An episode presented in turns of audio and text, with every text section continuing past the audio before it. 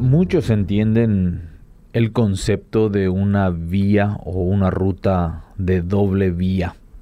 Eso quiere decir que por un lado la misma ruta te lleva hacia una dirección y en la mano contraria te trae de vuelta o te lleva hacia la otra dirección. Es decir, se circula en ambas manos, para la derecha como para la izquierda. ¿Y qué tiene que ver eso con nuestra vida en este momento? En Juan, en el capítulo 15, Jesús estaba haciendo referencia a una imagen para aquellos que saben algo de jardinería sobre el tema de la vid y los pámpanos. Y dice así, lo leo, permaneced en mí, dice Jesús en ese versículo de la Biblia de Juan 15, 4 al 5. Permaneced en mí y yo en vosotros. Como el pámpano no puede llevar fruto por sí mismo si no permanece en la vid, así tampoco vosotros, si no permanecéis en mí. Yo soy la vid, vosotros los pámpanos. El que permanece en mí y yo en él, éste lleva mucho fruto, porque separados de mí nada podéis hacer. Los que trabajan en jardinería o los que alguna vez han tenido en sus manos una planta, saben muy bien que ni bien arrancamos o quitamos la rama de la planta, se seca y muere. No puede subsistir por sí sola, y mucho menos podrá llevar fruto. Todos los elementos que necesita para la vida están en el tronco principal, en este caso en la vid.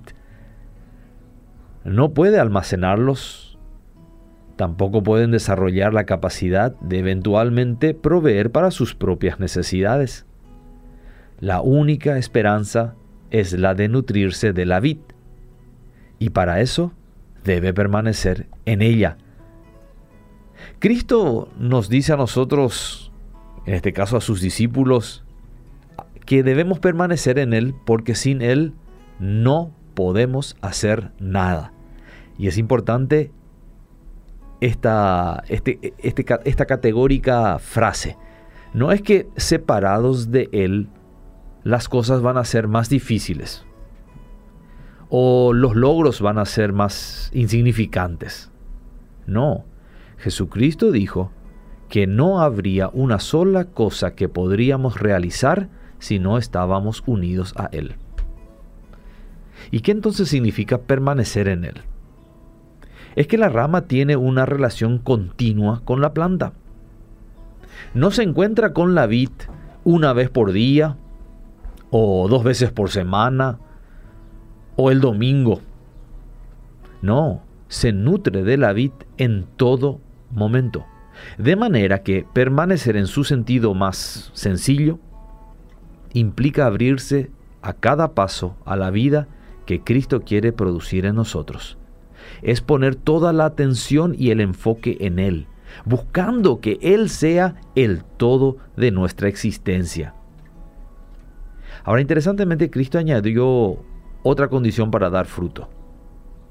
Señaló a sus discípulos que también era necesario que Él permaneciera en nosotros. Acá vemos claramente que la relación no depende enteramente de nosotros. Muchas veces con nuestra lista de actividades que intentamos cultivar para una mejor vida espiritual creemos que ya estamos permaneciendo en Él. Pero Cristo dijo que todo esto tendría poco valor si Él no permanece en nosotros.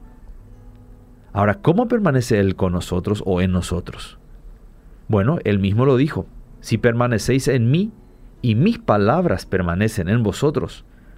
Ah, ahí está la clave dando a entender que se trataba no solamente de buscarlo, sino de prestar atención a lo que él quería decirnos. En el caso de que siguiéramos sin entender, él añadió, si guardareis mis mandamientos y permaneciereis en mi amor, pueden seguir leyendo eso después en el capítulo 15 del 1 hasta el 20 aproximadamente. Es decir, toda nuestra devoción, Nuestra alabanza, nuestras oraciones, no tienen sentido si no están acompañadas de una vida de obediencia a Él. Esa es la otra vía. Es el cumplimiento de sus mandamientos que nos aseguramos que Él tiene participación en nuestras vidas. Y no solamente nosotros en la de Él. Debe quedarnos claro que esta vida a la que hemos sido llamados no podrá prosperar si insistimos en ser nosotros los que la dirigimos. No se nos ha pedido que nos esforcemos por buscarlos, sino que dejemos que Él dirija nuestra vida. Esto implica que nuestras actividades no son tan importantes como las actividades que Él, es decir, las actividades que Dios quiere realizar en nosotros. Por eso dicen las escrituras, el que tiene mis mandamientos y los guarda, ese es el que me ama y el que me ama será amado por mi Padre y yo le amaré y me manifestaré a él.